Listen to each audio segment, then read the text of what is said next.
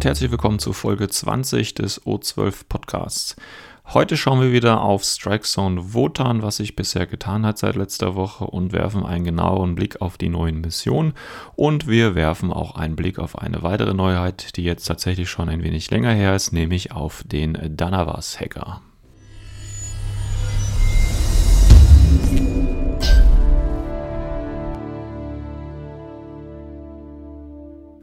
Strikezone Wotan, die weltweite Kampagne im Infinity-Universum von Corvus Belly und Beasts of War, ist ja jetzt mittlerweile in der ersten Woche voll am Laufen, beziehungsweise wir sind schon ein bisschen über als eine Woche am Laufen. Und äh, wir haben ja schon in der letzten Folge ein wenig über den Hintergrund gesprochen und auch schon mal einen ersten Blick auf die äh, verschiedenen ja, Kriegsschauplätze geworfen und ähm, hatten letzte Woche auch äh, geschaut, wie der aktuelle Stand ist. Da hat sich natürlich noch nicht ganz so viel getan. Und genau das gleiche würde ich gerne zu Beginn der heutigen Folge auch tun. Das heißt, einen kurzen Blick auf den aktuellen Statusbericht Strike Zone Wotan werfen. Und äh, wir fangen dann mal wieder bei den äh, panozeanischen Stationen, sage ich jetzt einfach mal an. Und zwar bei dem SIG Tire 1, der Fire Control Plattform. Da gibt es ja zwei, einmal die ähm, Kontrollplattform und eben die ähm, Waffenplattform. Und wenn wir uns die Kontrollplattform anschauen, ist es tatsächlich so, der aktuelle Stand sagt geradeaus, dass eben äh, Panoceania immer noch die Vorherrschaft hält. Ist ja, wie gesagt, eigentlich die Heimatbasis äh, für diese Kampagne für Panoceania aber auch, und das ist äh, ja beängstigend, sage ich mal, für die panozeanischen Spieler, Combined Army, die Vereinigte Armee, ist stark am Aufholen und ist im Prinzip zweitstärkste Kraft in diesem Sektor im Moment, und zwar mit 190 zu 177. Und äh, man sieht, der, der Vorsprung wird immer kleiner und kleiner. Die anderen Parteien spielen tatsächlich aktuell äh, bei der Fire Control Plattform bei ähm, Sigtire 1 nicht so die große Rolle, muss man tatsächlich sagen. Also die scheinen sich andere Schwerpunkte gesucht zu haben. Also hier sollte Panoceania tatsächlich aufpassen, was da in Zukunft passiert. Dann werfen wir noch gleich äh, auch einen Blick auf Sigtaya ähm, 2, nämlich die Waffenplattform. Auch hier noch ein ähnliches Bild. Panoceania hält tatsächlich noch die Vorherrschaft, aber auch hier Combined Army äh, hinten dran mit knapp der Hälfte ja, prozentual gesehen. Also ähm, hier ist der Vorsprung tatsächlich für Panoceanien noch ein bisschen größer, ähm, aber auch hier sieht man die Verteilung, die anderen Fraktionen sind dementsprechend auch ein bisschen stärker vertreten.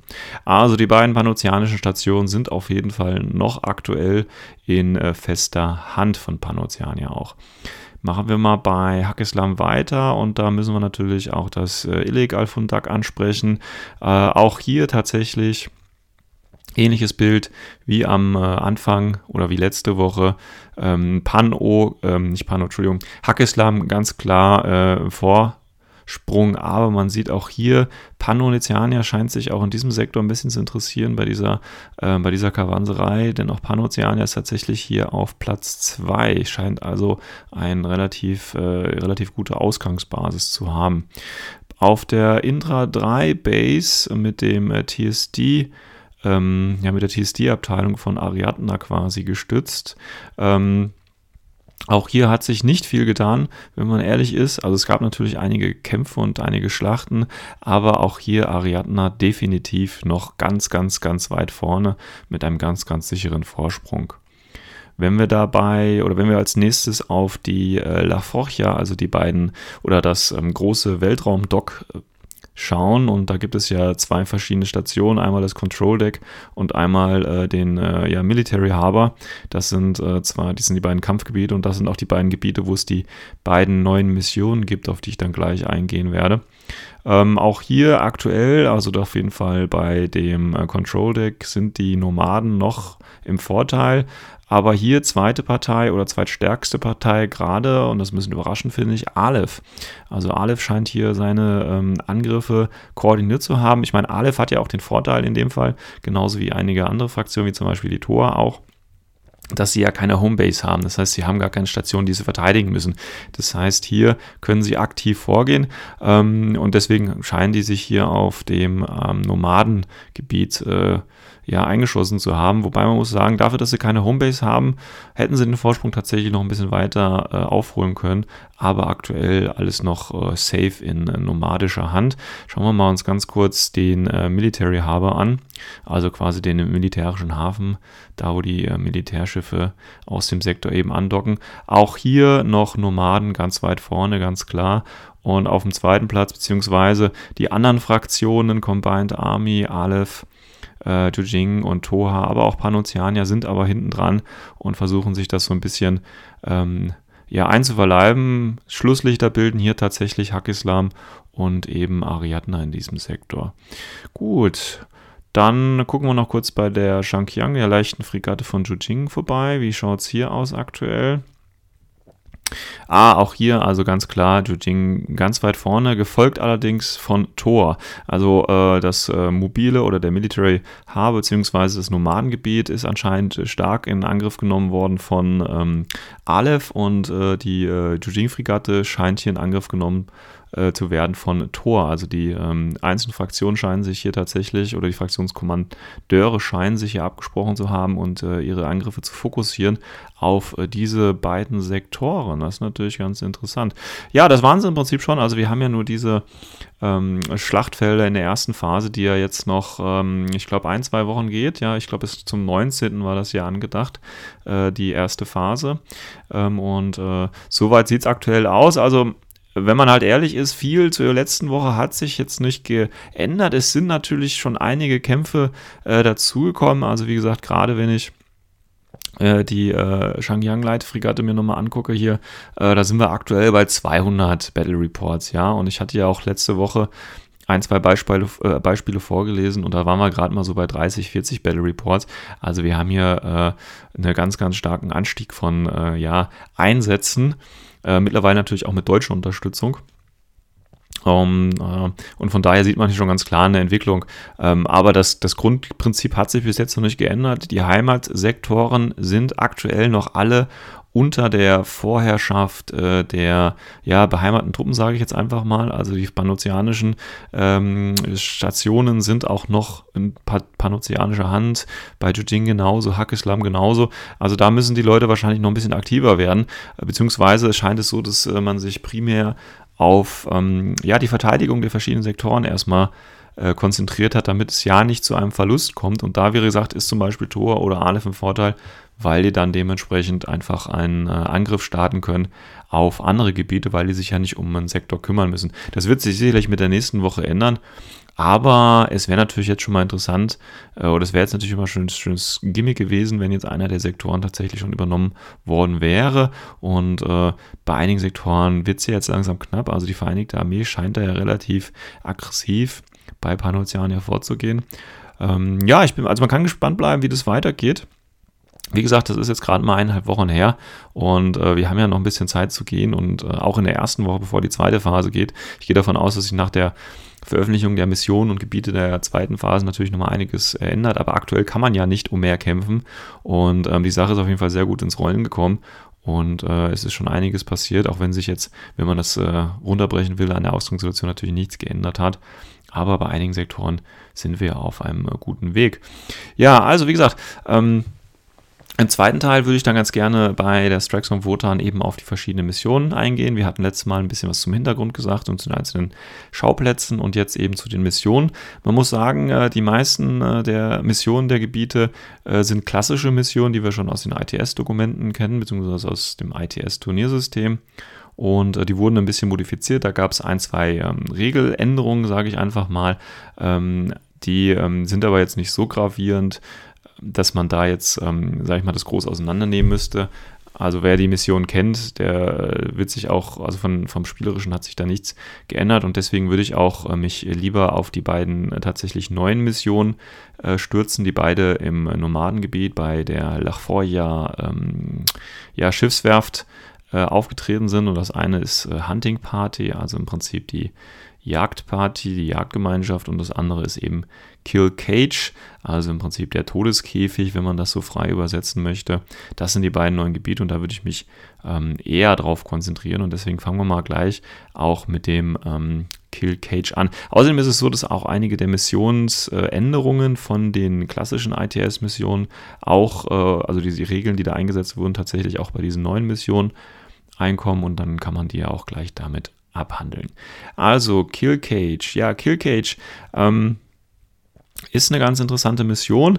Ähm, ich fange mal vorne an und äh, wie man da äh, Missionspunkte bekommt. Also man braucht auf jeden Fall für diese Mission, wenn man die spielen will, eine Armory. Das ist eben dieses ja, spezielle Gebäude, das von verschiedenen Herstellern ja auch schon äh, produziert worden ist. Also 8 mal in 8 Inch, ein Quadrat in die Mitte setzen, 20 mal 20 Zentimeter mit unendlichen ähm, unendlich hohen Wänden und eben Türen, die man dementsprechend auch aufmachen kann oder eben auch die äh, am Anfang geschlossen sind. Und das sind diese äh, engen Zugangswege, also Narrow Gates, also da können keine Drohnen oder Text oder ähnliches rein.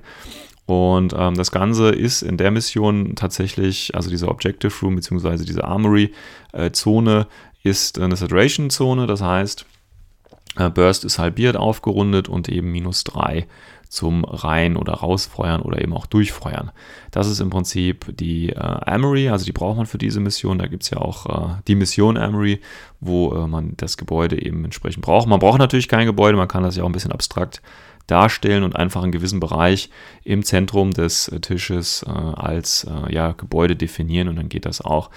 Und wenn man am Ende des Spiels eben die Armory kontrolliert, bekommt man schon mal drei Siegpunkte. Das ist schon mal ganz okay. Also am Ende des Spiels kontrollieren. Drei Siegpunkte kontrollieren ist natürlich äh, immer, wer die meisten Punkte in dieser Zone drin hat.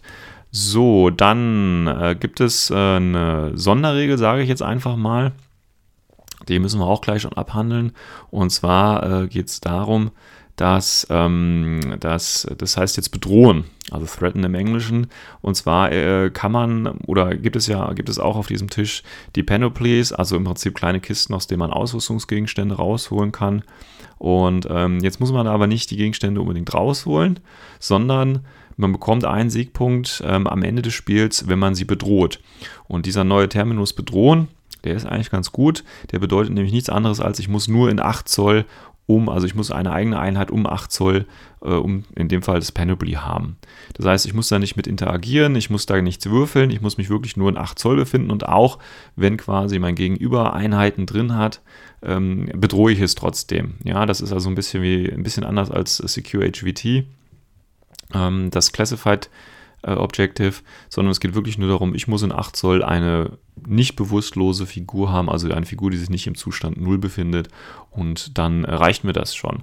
Also die Threaten ist ein ganz äh, netter Mechanismus und da kriege ich eben schon ein Objective Point hinzu. Da kann ich natürlich auch wunderbar so äh, Last-Ditch-Efforts machen, das heißt, ich komme im Prinzip am Ende des Spiels rein mit einem Luftlander oder so und da kann der Gegner im Prinzip nichts mehr machen. Wenn ich in 8 Zoll um das Ding zu, zum Stehen komme, dann habe ich diesen Punkt in dem Fall. Also ich bekomme äh, dafür einen Siegpunkt, wenn ich am Ende des äh, Spieles eben das ähm, feindliche Panoply halte und ich bekomme äh, zwei Siegpunkte, wenn ich den Lieutenant am Ende des Spiels threate. Das heißt, ich muss ihn gar nicht töten, ich muss ihn nicht ausschalten, ich muss nur am Ende des Spiels innerhalb von 8 Zoll um den Leutnant stehen und schon, also um den feindlichen Leutnant und äh, schon habe ich da zwei Siegpunkte. Dann äh, bekomme ich noch so einen klassischen oder zwei klassische Siegpunkte eben, indem ich mehr Spezialisten ausschalte, als mein Gegenüber mir ausschaltet und äh, dann bekomme ich noch einen Siegpunkt, wenn ich eben mehr Armeepunkte ausschalte als mein Gegenüber. Das Ganze gibt dann noch, äh, dann gibt es noch ein Classified Objective und ähm, das ist dann eben äh, ein Siegpunkt auch noch ähm, wert. Dann haben wir ähm, statt der üblichen Aufstellungszone von 12 äh, Inch haben wir eben 16 Inch. Ähm, also dementsprechend ist man eben auch schneller an der Armory dran und äh, kann im Prinzip auch eher auf Feinkontakt hoffen und ähnliches. Aber das hat auch seine Gründe, weil diese Armory ist äh, auch ein bisschen speziell, aber da komme ich gleich nochmal zu, äh, weil es gibt noch eine Sonderregel beim oder noch eine andere Sonderregel neben den 16 Zoll bei Deployment und das ist eben, dass das Ganze, weil wir erinnern uns ja, ähm, es findet in diesem äh, Shipyard statt, beziehungsweise in dem Fall in dem äh, Control Deck. Und da ist es natürlich äh, innen drin, das heißt, es ist sehr eng und deswegen gibt es hier die Sonderregel Inner Area. Das heißt, das Ganze findet innerhalb des Schiffes statt und diese Sonderregel gibt es genauso wie der Threatened übrigens halt auch bei den einigen anderen Missionen. Das heißt, da haben sie die ITS klassische Missionen eben mit diesen Sonderregeln ein bisschen aufgepeppt. Ähm, und diese Inner Area bedeutet eben, dass ähm, ich kein Airplane Deployment Level 3, 4 und 5 einsetzen kann. Äh, die anderen Level funktionieren natürlich, also ich kann natürlich trotzdem über die Seite reinlaufen, aber ich darf eben keinen klassischen Kampfabsprung, sage ich jetzt einfach mal, machen. Und äh, die AEE-Beacons, äh, zum Beispiel bei Aleph, die müssen tatsächlich ähm, an der Grenze oder an den Seiten des Spieltisches aufgestellt werden, weil sie eben sonst nicht abspringen könnten. Ähm, ja, also das ist so eine Sonderregel, auch ganz nett gemacht. Und ähm, ja, wie gesagt, dann kann man eben die Panoplies aufmachen. Die Panoplies, äh, die auch auf dem Spielfeld äh, platziert werden. Und zwar ähm, sind die ganz an der Ecke. Also man, der Armory ist ja in der Mitte. Und äh, diese 8x8 äh, Inch große Zone. Und dann haben wir eben auf der Mittellinie an den Spielfeldkanten direkt haben wir eben die ähm, Panoplies stehen und diese Panoplies können nach dem klassischen System eben hier in dem Fall nur mit Spezialisten ähm, geöffnet werden. Da muss man halt einen VIP-Wall durchführen und ähm, dann kann man äh, auf einen äh, sucht man sich halt aus, auf welchen der Booty-Charts man würfelt, dann nimmt man sich dementsprechend die Ausrüstung raus. Und ähm, wie gesagt, wenn man da eben ähm, das Schöne ist ja, ich muss in dem Fall gar nichts rausnehmen. Ich muss es ja nur bedrohen, weil für das Rausnehmen bekomme ich gar keine Siegpunkte. Ich würde halt die Ausrüstung bekommen, die ich dann, oder die Waffen, die ich dementsprechend rausnehmen würde. Ähm, aber ich würde da keine extra Siegpunkte bekommen, sondern die bekomme ich tatsächlich nur, wenn ich äh, am Ende des Spiels eine Figur in 8 Inch um das äh, Ziel habe. Ähm, dann äh, ist mir gerade nochmal eingefallen, ich glaube, ich habe das vorhin falsch gesagt, da möchte ich mich gerade nochmal selbst berichtigen. Ähm, ich hatte gerade gesagt, äh, es gibt ja drei Siegpunkte für das Kontrollieren äh, dieses Gebäudes oder dieser Zone Armory am Ende des Spiels. Und da hatte ich gesagt, ähm, das Kontrollieren sind äh, mehr Punkte und das ist tatsächlich nicht so. Das äh, ist mir gerade selber der Fehler unterlaufen, auf den ich sowieso nochmal hinweisen wollte.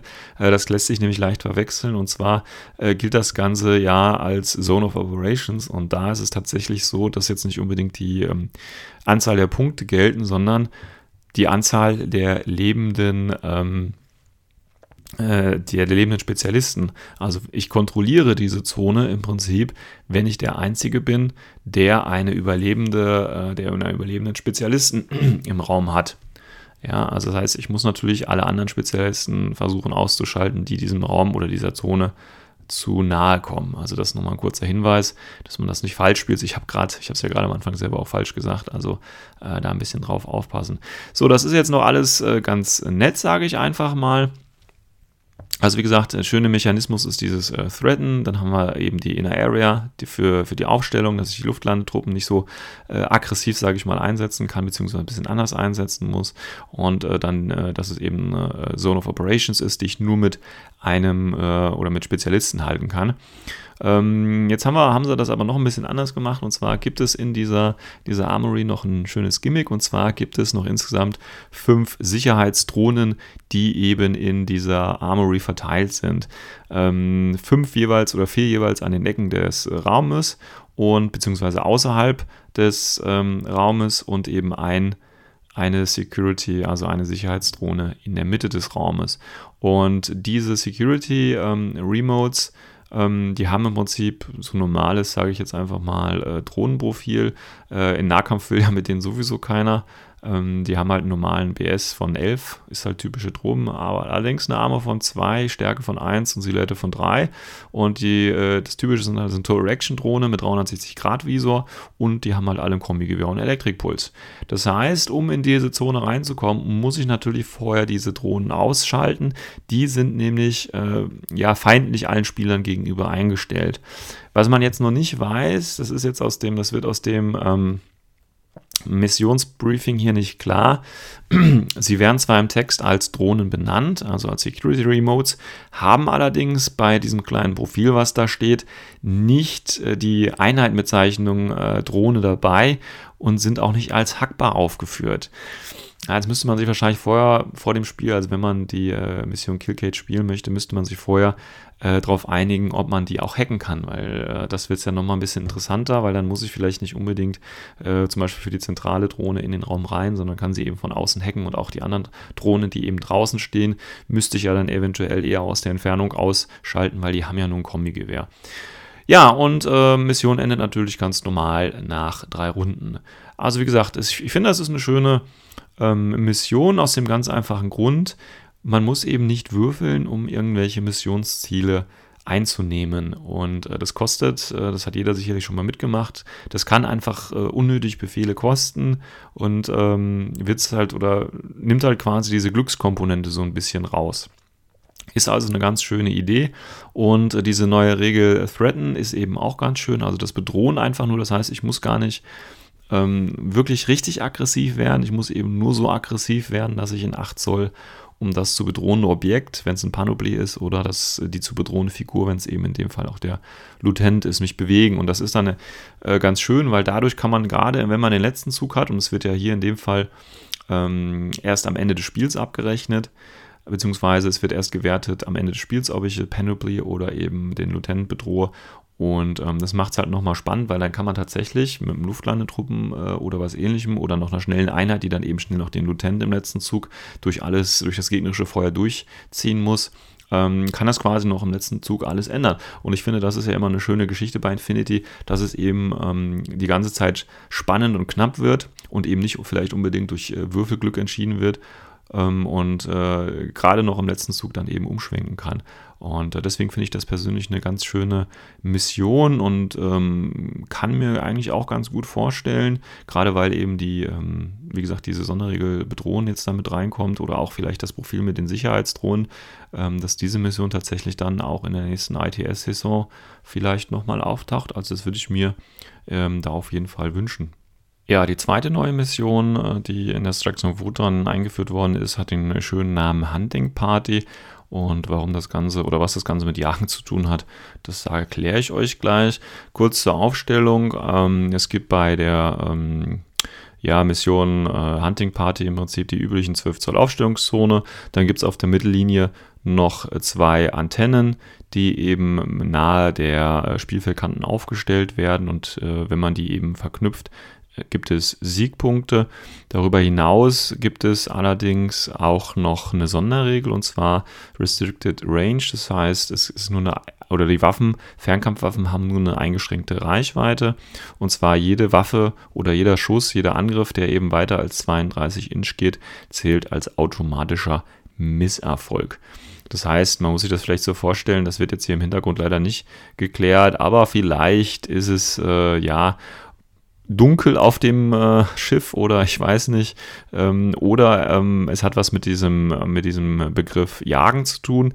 Denn tatsächlich ist es Ziel dieser Mission nicht, ähm, die Figuren auszuschalten im Sinne von töten oder bewusstlos schießen, sondern tatsächlich sie isolieren oder eben ähm, immobilisieren. Und wenn man sich natürlich vorstellt, okay, es geht darum, äh, die äh, sportlich, sage ich jetzt mal, zu jagen, wie das ja die Morats vom Hintergrund gerne machen, dann ist natürlich ein Schuss, der weiter als 32 Inch geht, natürlich völlig unsportlich und äh, entspricht auch nicht dem Jägerinstinkt. Ähm, ja, gut, gehen wir mal ganz kurz die ähm, Siegpunkte durch. Also wenn ich eben diese Antennen, äh, diese zwei Antennen ähm, verbinde, bekomme ich eben je für, pro Antenne einen Siegpunkt. Und das ähm, Verbinden dieser Antenne oder das Hacken dieser Antennen geht, wie man das aus anderen ITS-Missionen auch schon gewohnt ist. Ich brauche einen Spezialisten, der eben dran steht und dann eben einen V-Wurf durchführt. Dieser V-Wurf kann so oft durchgeführt werden äh, wie möglich für jeden Befehl. Und wenn ich, äh, mein, mein Gegenüber kann quasi durch einen Spezialisten kann genau das Gleiche machen und dann mir quasi die Antennen wieder wegnehmen und ich kann sie ihm auch wieder wegnehmen. Also das kann man im Prinzip sich hin und her schieben, wenn man das möchte. Da wird es, wie gesagt, pro Antenne einen Punkt geben, macht zwei Punkte. Dann, wenn man eben mehr Spezialisten jagt, ähm, oder wenn man mehr, also bekommt man zwei Siegpunkte. Wenn ich so viele Lutens jage wie mein Gegenüber, bekomme ich drei Siegpunkte. Und wenn ich mehr Lutens jage als mein ähm, Gegenüber, dann bekomme ich sogar vier Siegpunkte. Dann gibt es noch zwei Classifieds mit jeweils einem Siegpunkt. Ähm, ja, und jetzt kommen wir mal kurz zu diesem, zu diesem äh, Begriff Jagen. Und ich hatte ja gerade schon gesagt, Jagen bedeutet in dem Fall eben nicht, ähm, es ist also keine Kill-Mission, also es geht nicht ums Ausschalten, sondern es geht da wirklich darum, die, äh, in dem Fall den Lieutenant oder die Lieutenants, äh, weil die sind nämlich in dieser Mission auch wieder offen, das heißt, es ist ganz klar, wer Lieutenant ist und eben die Spezialisten zu isolieren oder zu immobilisieren, wobei es unabhängig ist, ob es in dem Fall äh, der Zustand 1 oder 2 ist. Ähm, ja, wie mache ich das? Natürlich mache ich das, indem ich äh, dementsprechende äh, Waffen benutze, die von mir aus den Gegner eben immobilisieren oder isolieren. Aber jetzt haben wir das Problem, nicht jeder bringt eben solche Waffen mit oder nicht jede Fraktion hat vielleicht gleich einen Zugriff auf solche Waffen. Und deswegen ist es so, dass äh, jede Pistole in diesem Spiel, also jede, jede ähm, äh, Figur mit einer Pistole als Bewaffnung, ähm, hat zusätzlich noch eine Stun-Pistol dazu. Also die wird quasi geschenkt, damit ich eben ähm, ja, das Ziel stunnen kann. Und in dem Szenario, also nur in diesem Szenario ist es tatsächlich so, dass die Stun-Munition eben den äh, immobilisierten Zustand 1 ähm, generiert, sage ich jetzt einfach mal. Das heißt, jede Figur, äh, die äh, eine Pistole hat, äh, kann das dann im Prinzip durchführen. Zusätzlich äh, alle Veteranen-Einheiten, Elite- oder Headquarter-Einheiten ähm, sind, haben also noch eine extra Waffe dabei, nämlich den Adhesive Launcher, das ist der Klebstoffwerfer. Damit kann ich die Ziele ja auch immobilisieren. Zusätzlich, jede Multi-Fernkampfwaffe kann tatsächlich auch noch einen äh, Stun-Modus nutzen, mit dem ich auch diese Stun-Munition eben verschießen kann. Das heißt, auch wenn meine Liste, sage ich jetzt mal, nicht darauf ausgelegt ist für diese Mission, ähm, denke ich, bei einer normalen äh, Liste hat man genug Figuren mit Pistolen. Ich meine, jedes, jede Figur hat eine Pistole dabei, die Reichweite ist dann halt nicht so gut, aber auch viele Multiwaffen sind meistens, meistens dabei und eben Veteranentruppen und Elite und so weiter. Die haben dann den Adhesive Launcher und damit kann man das dann eben auch machen. Das heißt, das ist schon mal ganz gut. Ähm, ist auch, wie gesagt, wieder ein ganz netter Mechanismus, weil es geht halt nicht darum, äh, Figuren auszuschalten, sondern sie quasi lebend äh, zu, ja, zu ähm, capturen und sie dann dementsprechend wahrscheinlich zu verhören oder was auch immer. Ich denke, das ist so der Hintergrund, um, um den es eben geht. Und wie gesagt, der Lieutenant ist eben von Anfang an ähm, bekannt und da muss man sich eben neuen wählen. Das kennen wir ja schon aus der Mission äh, Decapitation, wo das ja ähnlich ist. Ähm, auch wieder eine schöne Kombination von üblichen Regeln. Finde ich ähm, persönlich auch eine sehr schöne Mission. Wie gesagt, unterstreicht nochmal so ein bisschen diesen nicht tödlichen Ansatz, der äh, ja bei Infinity eigentlich immer vorherrscht, weil man schaltet oder man tötet das Modell ja nicht, sondern das Modell wird ja erstmal bewusstlos. Ja, also da zeichnet sich ja Infinity von Anfang an schon als ein sehr ja, friedliches System, möchte ich das jetzt mal sagen, äh, aus. Und äh, hier wird das quasi nochmal ein bisschen ähm, verstärkt, indem man ähm, jetzt eben die Figuren nicht richtig tötet, sondern wirklich nur immunisiert ausschaltet, um sie dann später noch weiter zu verwerten. Also ganz netter Effekt. Ähm, ob das man jetzt gebraucht hätte, dass man eben mehr als 32 Inch nicht schießen darf, weiß ich jetzt nicht. Ne? Die Antennen sind ja im Prinzip auch nur so ein schönes Beiwerk, dass man da äh, noch Spezialisten äh, dafür braucht. Ich finde aber, das ist insgesamt eine ganz gute, äh, gelungene Mischung. Und wie gesagt, gerade dieser nicht tödliche Aspekt gefällt mir ganz gut und macht es natürlich auch ein bisschen schwieriger, ähm, das Missionsziel tatsächlich zu erfüllen, weil äh, es ist natürlich fast alles in Infinity darauf ausgelegt, obwohl es natürlich diesen friedlichen Ansatz hat, ähm, Figuren auszuschalten und das auch möglichst effektiv. Und jetzt muss man eben aufpassen, oder es bekommt man ein bisschen schwieriger, weil äh, Pistolen haben nicht den hohen Burst, der Adhesive Launcher auch nicht und äh, Multi-BS-Weapons also Multigewehre oder so ähnliches, die schießen dann wahrscheinlich auch meistens nur mit Burst 1, wenn sie Stun-Munition verwenden. Ähm, ist also äh, eine ganz interessante Geschichte hier und könnte tatsächlich zu einigen spannenden ähm, Spielen führen. Ja, also das sind ähm, die beiden neuen Missionen, wo Corvus Belly ähm, verschiedene, ja, ich sag jetzt mal Sonderregeln eingeführt hat, die ich aber im Grunde alle als durchweg gelungen bezeichnen würde. Also ob es jetzt im Prinzip die, ähm, ja, der Begriff Jagen ist, ob es jetzt das Bedrohen der einzelnen Figuren ist ähm, das ist schon eine ganz schöne Geschichte. Oder auch eben die Sicherheitsdrohnen im, im Killcage. Das sind äh, auf jeden Fall nette Ideen. Und wie gesagt, ich würde mich äh, auf jeden Fall freuen, wenn das äh, noch ein bisschen weiter, auch bei den nächsten Missionen, ähm, noch weitergeführt wird. Und äh, mich erinnert da auch nochmal dran, ganz zu den Anfangszeiten von Infinity hatten wir selber mal auch so eine, so eine Szenariensammlung tatsächlich bei O12 angelegt, wo äh, wir Szenarien gesammelt von verschiedenen Spielern immer hatten.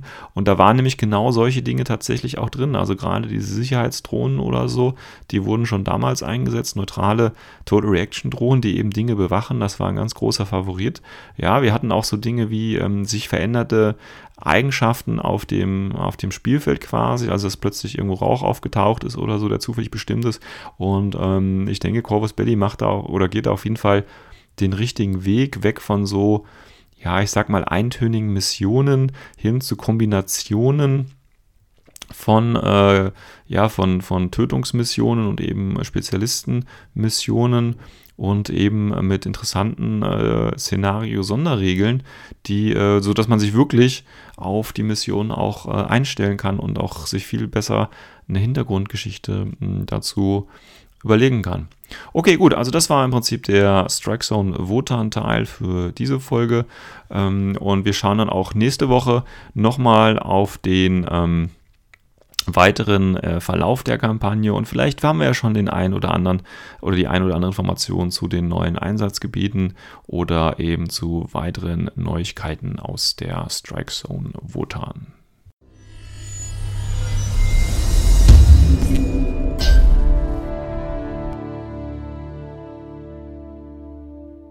Im zweiten Teil der heutigen Folge würde ich mich ganz gerne mit dem Danavas-Hacker beschäftigen, der ja schon oder der ja bei den Juni-Releases dabei ist, ähm, vorher aber noch kein Profil hatte und das Profil ist jetzt erst kürzlich rausgekommen und deswegen würde ich ganz gerne auf den Hacker, beziehungsweise in dem Fall ist es ja tatsächlich äh, weiblich, eine weibliche Figur, also auf die Hackerin eingehen.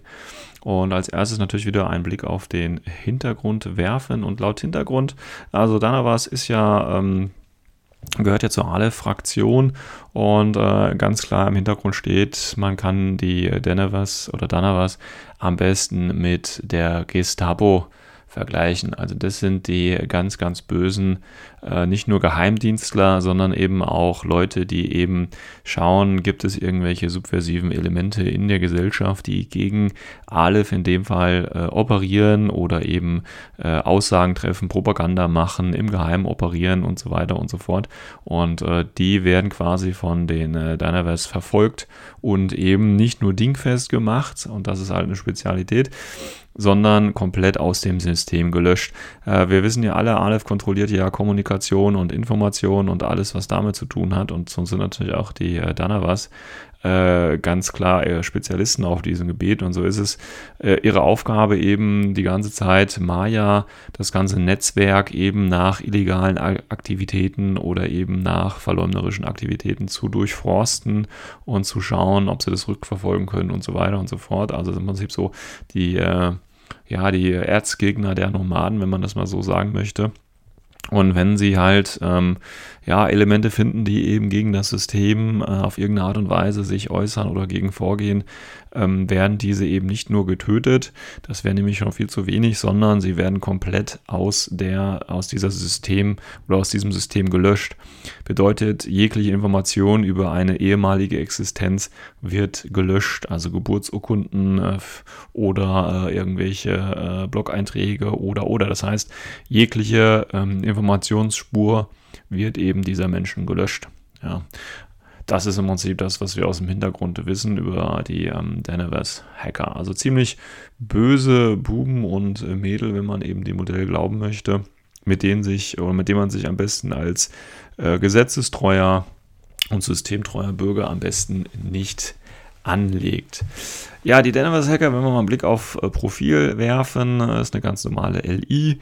Ähm, überraschenderweise, das kann man aber vorwegnehmen, ähm, wenig Aleph-like tatsächlich. Also wenn man an Aleph denkt, ähm, denkt man ja ähm, meistens eigentlich an äh, irgendeine Art von zweiter Wunde, also eine Wundincapacitation oder irgendwas Defensives, also Rauch oder ODD. Äh, beides hat der Danaverse oder nicht. Also ganz normales Profil von der LI, Close Combat 15, BS 11, Körperwert von 11, VIP von 15. Ich meine, das ist ja auch für Aleph, ja, ist okay. Ja, das sind natürlich Werte, von denen andere Fraktionen nur träumen können. Eine Rüstung, BTS 3, eine Wunde und natürlich Silette 2 und man kann sie in Vanilla zweimal spielen. Für Stil verlängst nicht möglich. So, und wenn wir uns jetzt äh, als einzige Sonderfähigkeit hat die Danavas äh, eben äh, Mut. Das heißt, äh, ich kann schön im Feuer stehen bleiben. Okay. Gucken wir uns mal die beiden Profile an, die es gibt. Es gibt zwei, eins für 23 Punkte und eins für 25 Punkte, also durchaus im, im normalen Rahmen vielleicht auch einer äh, LI, die eben etwas kann. Und da haben wir das erste Profil und das ist eben der Danavas Hacker mit einer Assault Hacking Device und einem Icebreaker, beziehungsweise das Assault Hacking Device kann man eben oder ist eben mit dem Programm Icebreaker ähm, ausgestattet. Dazu gibt es noch ein Kombigewehr und ein Pitcher, Breaker-Pistole und ein Messerchen und eben das Ganze für 23 Punkte 0,5 SWC. Also auf jeden Fall schon mal ein schöner Spezialist. Wie gesagt, Hacker mit 15, Upgrade auf Icebreaker, das heißt eine schöne ähm, Sache, um Drohnen oder ähm, auch Tags ähm, ja, auszuschalten bzw. zu immobilisieren. Ist ein ganz nettes Programm. Dazu das Ganze, wie gesagt, Kombigewehr, das ist vernachlässigbar, aber der Pitcher ähm, ist natürlich nochmal eine schöne Aktion. Damit kann ich natürlich den eigenen Hacking-Radius nochmal äh, ordentlich erweitern. Also hier auf jeden Fall ein rundes Profil und wenn man das eben mit dem zweiten äh, mit dem zweiten Profil vergleicht, da haben wir im Prinzip das gleiche. Auch hier haben wir, ähm, wir haben jetzt zwar kein Assault Hacking Device, sondern ein Hacking Device Plus. Ja, das ist ja auch nochmal schön. Und hier gibt es das ganze Maestro Upgrade. Sonst haben wir aber auch wieder ähm, Kombi-Gewehr, Pitcher und auch Breaker und äh, Pistole und Messer dabei, 0,5 und 25 SVC. Das heißt, für nur zwei Punkte mehr bekomme ich statt eines Assault Hacking Device ein Hacking Device Plus und äh, ich denke gerade Maestro ist für viele interessant. Da kann ich, oder das kann ich ja im Prinzip fast schon wie ähm, so ein Killer Hacking Device sehen. Damit kann ich ja feindliche Hacker auch direkt angehen und sie ähm, relativ schnell äh, ja, ausschalten. Ähm, und das Ganze eben für zwei Punkte mehr. Da fragt man sich natürlich, warum man überhaupt äh, das für 23 Punkte das Profil nehmen sollte. Ähm, es sei denn natürlich, man braucht das Assault Hacking Device für spezielle Programme, meiner Ansicht. Sonst würde ich halt immer für, die, ähm, für das Hacking Device Plus natürlich stimmen. Und wie gesagt, ein Spezialist mit 515 ist eine gute Geschichte und genau das kann die Figur auch. Sonst eigentlich nicht. Sonst hat sie halt ganz normale, ja, Standard-LI-Werte. Also weder im Feuergefecht wird sie große Überlebenschancen haben, noch bei irgendetwas anderem. Also wirklich ihre Spezialität, ja, wenn man das Wortspiel mal erlauben darf, ist, dass sie Spezialist ist. Jetzt müssen wir natürlich gucken, Aleph ist natürlich jetzt auch eine Fraktion, und gerade weil es ja noch keine, äh, keine Sektoreinheit ist, sondern weil sie ähm, in normalen Vanilla möglich ist, äh, hat Aleph natürlich äh, viel, viel Kon Konkurrenz. Also wir haben ja mehrere Hacker, die ähnliches Profil oder ein ähnliches Profil auch haben. Das heißt, was ist jetzt eigentlich die Frage, warum brauchen wir jetzt dieses ähm, Danavas äh, Hacker-Profil? Ähm, gut, ein, ein ökonomischer Grund ist sicherlich, äh, die mussten irgendwie noch die Box mit dem äh, Bot für den Marut füllen. Die sind ja zusammen rausgekommen, das heißt, nur den Bot alleine rausbringen wäre vielleicht ein bisschen äh, logistisch ungünstig gewär, äh, geworden, äh, weil, wie gesagt, die Richtung Corvus Belly geht ja zu ähm, mindestens zwei Blistern, also zwei Figuren in einem Blister hin, um da ein bisschen Kosten zu sparen, das Ganze ökonomischer zu gestalten. Das könnte natürlich einer der Gründe sein, aber das wird sicherlich nicht der Hauptgrund sein, sondern meine Theorie ist es vielmehr, dass, wir wissen das ja alle, dass auf jeden Fall zu Aleph noch ein mindestens ein zweiter Sektor kommt, nämlich die verdische oder vedische ähm, Sektorarmee, wo dann auch so Dinge wie ähm, Dasyu, Naga und so weiter primär drin sind, also die alle so aus dem Indischen ein bisschen kommen. Und der Danavas ist ja genau die Einheit, die eigentlich auch dazu packt, äh, passt. Und äh, das wäre im Prinzip so der Grund, dass quasi dem Sektor jetzt schon mal die Einheit vorweggenommen wird, was sicherlich aus vielleicht wirtschaftlichen Gründen geschieht, aber eben auch mit Blick, dass man eben dann in diesem Sektor natürlich nicht mehr diese große Auswahl an äh, Hackern hat, vielleicht auch nicht an Hackern, die in der Hacking Device Plus oder so hat und dann eben, dass dann der Danavas seine große Rolle haben wird. Das kennen wir ja auch an, aus anderen äh, Fraktionen auch, dass eben Einheiten ähm, jetzt zwar nicht vor dem Sektor schon rausgebracht worden sind, aber doch, äh, wenn man sie jetzt nur als Vanilla betrachtet, viele, viele Profile haben und dann gibt es meistens, sage ich mal, äh, einen klaren Gewinner, nämlich der, der am günstigsten ist und für die besten Punkte äh, die, die besten Werte eben rausbringt. Und ähm, das relativiert sich natürlich alles, wenn man dann wieder in die Sektorenauswahl geht und dann eben sieht, okay, so groß ist die Auswahl in dem Sektor dann eben nicht. Vielleicht ist es dann auch nur die einzige Auswahl. Und ich glaube, das ist einfach der Grund, warum wir ähm, oder warum der Danavas jetzt nicht wirklich hervorsticht, auch was seine Sonderregeln vielleicht äh, angeht. Weil wenn man ähm, auch auf den vedischen Sektor vielleicht hingeht, ähm, wird da wahrscheinlich eine äh, andere Schiene gefahren, vielleicht eher weniger Sonderregeln und dafür einfach ein gutes Preis-Leistungs-Verhältnis, um vielleicht auch mal so ein bisschen anderes Aleph-Feeling, sage ich jetzt einfach mal, aufkommen zu lassen. Ähm, wann dieser Sektor natürlich kommen wird, das steht jetzt noch ein bisschen weit, weit hinten, gehe ich jetzt mal von aus. Ähm, aber Tatsache ist auf jeden Fall, oder beziehungsweise das ist für mich eine, meiner Ansicht nach eine ganz gute Erklärung dafür, dass wir jetzt ein Profil zu einer Figur bekommen, die wir eigentlich gar nicht gebraucht hätten. Ja, ähm, da gibt es sicherlich noch andere Lücken zu stopfen, auch natürlich auch in anderen Fraktionen. Ähm, aber auch Aleph ist da ja sicherlich noch mit ein paar Modellen unterbesetzt, die man äh, noch bräuchte. Und ähm, ja, das wäre so der Grund, den ich mir vorstellen könnte. Ja, wie gesagt, zum Einsatzzweck, ähm, neben der ganzen Konkurrenz, die es natürlich äh, bei Vanilla Aleph gibt, ähm, äh, für mich ist natürlich immer das Wichtige, äh, ist das Modell erstmal ganz gut, da muss man natürlich selber entscheiden. Und wenn man sich äh, das auf die reinen Profilwerte runterbricht, ähm, okay, wir haben schon ähm, wir haben das Hacking Device Plus, das lässt viele Optionen zu. Ähm, da gibt es aber auch andere Möglichkeiten und das Assault Hacking Device ist jetzt auch nicht so unbedingt, ähm, sage ich mal, der, das Alleinstellungsmerkmal. Ich denke, das ist ähm, ein schönes, oder die Figur an sich ist, denke ich, eine, ein schönes Gesamtpaket, weil sie eben für sich alleine stehen kann. Weil ich eben ein, äh, möglicherweise ein Hacking Device Plus habe mit Maestro. Das heißt, ich habe äh, gegen ziemlich alle Ziele was dabei, inklusive eben äh, Hacker. Habe zusätzlich noch einen Pitcher dabei, mit dem ich eben meine Reichweite vergrößern kann. Gut, ob, dass ich jetzt noch Mut und eben ähm, Kombigewehr und so weiter habe, das ist natürlich für 25 Punkte oder 23 Punkte völlig okay. Äh, da erwartet man, denke ich, sicherlich auch keine Spitfire oder ähnliches, ähm, sondern ich habe einfach einen guten Spezialisten, der eben nicht nur Missionsziele erfüllen kann, sondern mit dem ich im Prinzip auch gegen viele hackbare Ziele was in der Tasche habe. Und so würde ich den äh, was dann eben auch spielen und äh, ihn so einsetzen. Und da würde er dann vielleicht auch gegen andere Einheiten ein bisschen abstinken. Ja, wenn wir jetzt zum Beispiel einen ähm, ein Devamet Hacking Device nehmen oder den Dacio oder von mir aus den Hager oder so, die haben halt alle zum Beispiel keinen Pitcher. Das heißt, ich kann, die können ihre eigene Reichweite nicht erhöhen. Also ich finde, das ist dann vielleicht schon so ähm, das, womit man da operieren kann.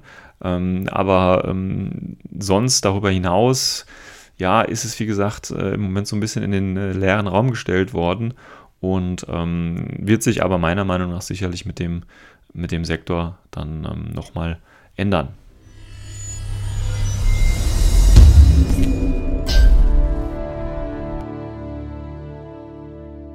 Ja, da sind wir auch schon wieder am Ende von Folge 20 des O12 Podcasts. Ich freue mich wieder über jeden, der sich mein Gelaber antut. Und ich freue mich natürlich auch weiterhin über jeden, der irgendwelche Kritik, Änderungen oder Wünsche an mich richtet und mich über die entsprechenden Kanäle ähm, kontaktiert. Sonst sehen wir uns wahrscheinlich in äh, aller Frühe beziehungsweise hören uns in aller äh, Gelassenheit wieder in äh, nächster Woche. Dann wieder mit einem kurzen äh, Überblick über was hat sich bei Wotan ereignet. Und ähm, ja, das andere Thema, das überlege ich mir noch. Bis dahin, euer Sven.